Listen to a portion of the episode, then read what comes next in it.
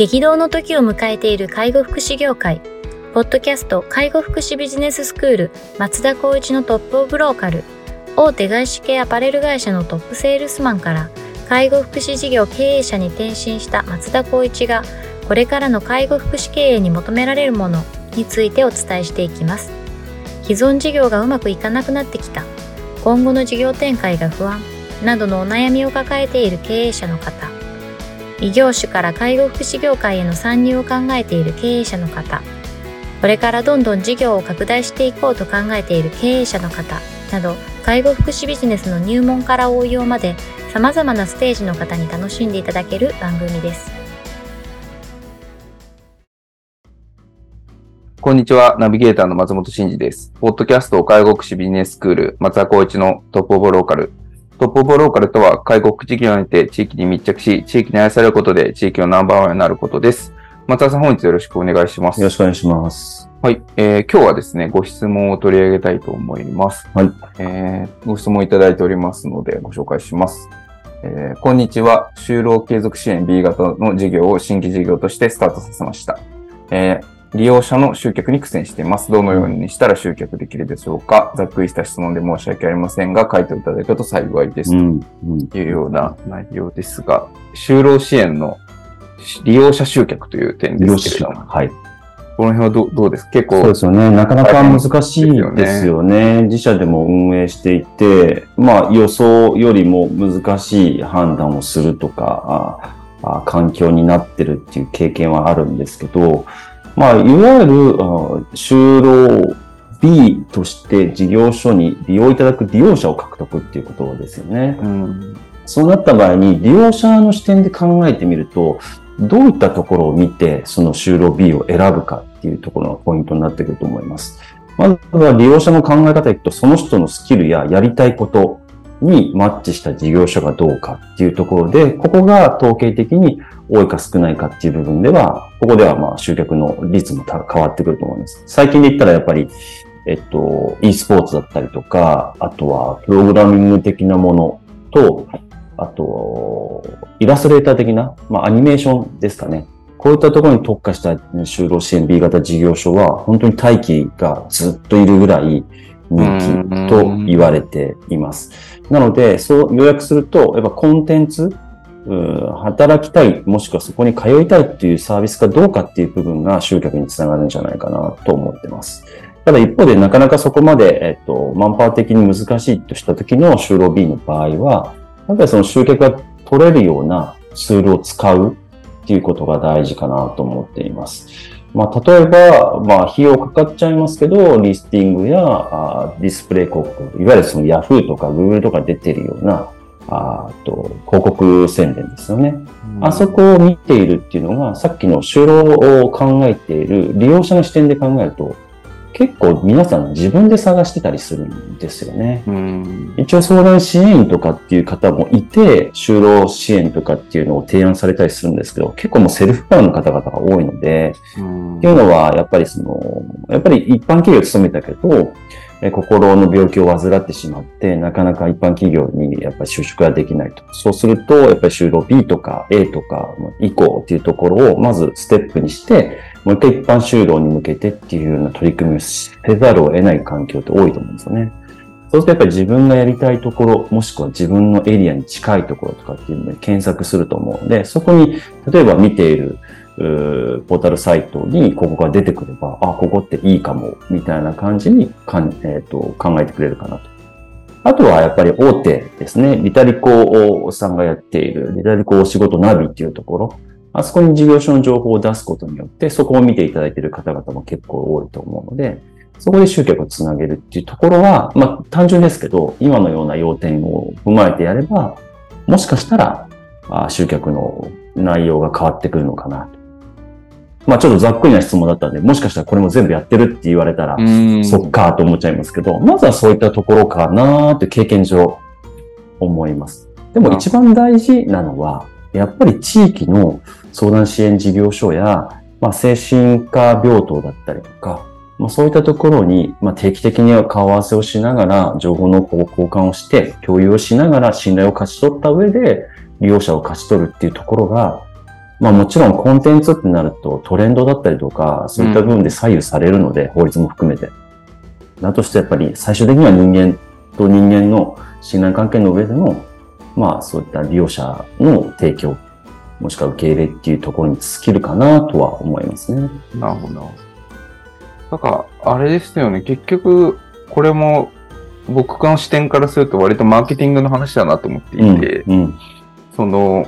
まあ、コンテンツって又さんがおっしゃったのは、いわゆる、まあ、まあ、プロダクトとかサービスっていう、まあ、その、それ自体が持つ力みたいなところがあって、まあ、当然それが強ければ、あの、集客につながるでしょうし、まあ、うん。松田さんの会社だと、あの、クオンチョコやられてますけど、うんうん。ああいうこう強いこうブランドがあったりすると、まあ当然問い合わせが増えるんだろうなっていうところ。まあでもそうじゃなかったとしても、ある程度そういう、その、ウェブ広告だったりとか、うん。メタリコさんのところに出すっていうところで、まあまずこう問い合わせをこういかにこう作っていくかっていうところが、まあ一番多分最初だと思うんですけど、うん次にこの問い合わせがあると多分おそらく見学っていう多分ベースになるんですよね。そうですね実際に来てもらって。体験とかですね。体験とか。はいで、そこでも多分判断があの利用者さんの中でされると思うんですけど、うんうんうんそこでいかに利用者さんの思いだったりとか、うんうんあとはその働きやすさみたいなところをご体感いただくかっていうところ。うんで、次があれですかね、契約、実際の契約になって、で、実際に利用が始まった後も結局続いうん。消えてもらわないといけないから、その、まあ、いわゆる CRM みたいな、うん。あの、いかにこう継続して通ってもらうかっていう、なんかこういうプロセスなんだろうなと思っていて、うん。で、今、その新規事業としてスタートさせたっていうことなので、おまあおそらく集客、シンプルに集客のその間口のところというか、あのうん。問い合わせの数みたいなところをかけてると思うんですけど、うん。まあそこがある程度、まあ、いろいろやることで増えてきたら、今度は多分その後のぶどまりっていうんですかね。うんうんうん最終的には長く継続して利用してもらうっていうところが収益の安定につながると思うので、なんかそこが最終ゴールだというふうに認識していただいて、その上でどこのさっき言ったフェーズでよく落ちてるかっていうところをまあ分析していただいた方がいいのかなと思っていて、一生懸命こう集客してお金かけたとしても最終10人来て1人とか10人来て0人とかだったら意味がないので、確かに。はい。だから、そこのなんかこの制約率じゃないですけど、こうんの至るこのフェーズの中でどこでよく落ちてるのかっていうところ。で、落ちてるところが多ければ、そこに対して何かこう改善ができることがないかって考えていただくっていう、なんかそういう感じでこの一連の、よくこうファネルって言い方するんですけど、はいはい。それをまあ見ていくっていうのが、まあいいんだろうなっていうふうに個人的にはまあ思っていて、あの、問い合わせが一人でも確実に取れる事業所はそれそれでいいかもしれないし、あの、問い合わせが100人来ても一人も定着しないっていうところもあるかもしれないし、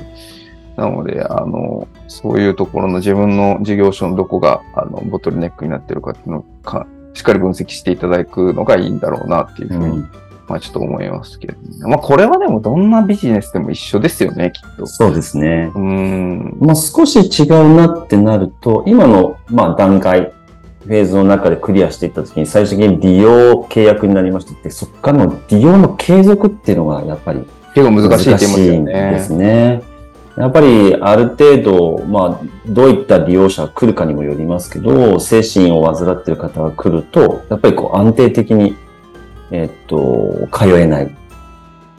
やっぱりキャンセルっていう部分になっちゃうと、やっぱりこう収益っていう部分が計算しづらい。うん。まあ母数を上げていくっていう契約数を上げていくっていう考え方を取らなきゃいけないんだけど、そもそもやっぱりそういったところの安定的にこう稼働してもらえるかどうかの、そこの部分が、また次の大きな課題になってくるので、そういった部分でやっぱ就労継続支援っていうのは、なかなか難しいところがあるので、まあそこをどう捉えて、まあジャッジするか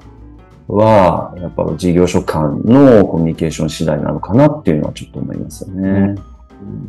せっかく来てくれても、なんかちょっとしたことで休みがちになっちゃったりとか、そうですね。ああ、よくあるって聞きますもんうね。ん、だとしたら、まあ、最近、まあ、法制改正されましたけど、まあ、在宅の支援ですよね。うん自宅にいても、まあ、就労継続支援を、まあ、利用してるっていう部分に、あの、見なされるんですけど、やっぱそうすると、やっぱりその、お仕事として、やっぱ自宅でできることがが必要になってくるので、うん。なかなかじゃあそれを家自宅でさせれるように仕事を、まあ、提供してなければそれはできないよねって話になっちゃうんですすから、。難しいとも難しいですけど、ただ言えることは、国はやっぱりこういった就労継続支援的なサービスへの報酬の改定はプラスでどんどんしていくので、うん。まあ、大大切なサービスでもありますし、それを取り組んでるっていう方々がいらっしゃるんであれば、やっぱそこはできる限り、なんかこう国もそうですし、私たちもそうですけど、応援できる環境ができればいいんじゃないかなと思います、ね。ちなみに、こう、ご自宅で働くような、こう、ワークというか仕事がうんうん。増えると、別に全国どこにいても、例えば名古屋の事業所で仕事ができるそういうことで。す。はい。なんで、エリアを近くでっていうよりは、仕事さえあればってことですよね全国から、あの、やっぱりこう、公募募ってお仕事していただくってことはできると思います。データ入力の仕事とか結構ありそうな気もしますけどね。そうですね。ありそうですし、できる方も結構いらっしゃるので、うんやっぱそういったところに、まあ私たちもそうですけど、やっぱこう、自分の得意な部分を活かせて、やっぱりこう自信をつけるっていう環境が、やっぱり一番だなと思ってるので、うんそういったところには、やっぱり情報を仕入れながら、まあ自分たちのサービスはこれだとは言い切らずに、まあ柔軟に対応するっていうことが、まあ働く方々が一般就労に向けて、えーっと、なんだろうな、B 型とか A 型とか移行を利用するっていう観点でいけば、まあそういった投資ができるような環境を作ってあげるのが一番、まあ、集客につながるのかなという部分も思いますね。うん、なるほどですね。わかりました。あの、新規事業で今大変なタイミングだと思いますが、ぜひ頑張っていただけたらというふうに思ってますので、はい。引き続きよろしくお願いします。では、本日は以上させていただきます。ありがとうございました。ありがとうございました。ポッドキャスト介護福祉ビジネススクール松田光一のトップオブローカル。番組では介護福祉サービスに関するご質問を当番組の専用ウェブサイトより募集しております。番組 URL よりサイトへアクセスし、質問のバナーから所定のフォームへ入力の上送信をお願いします。URL は http tol.sense カッコセンスハイフン world カッコワールド .com カッココムになります。皆様のご質問をお待ちしております。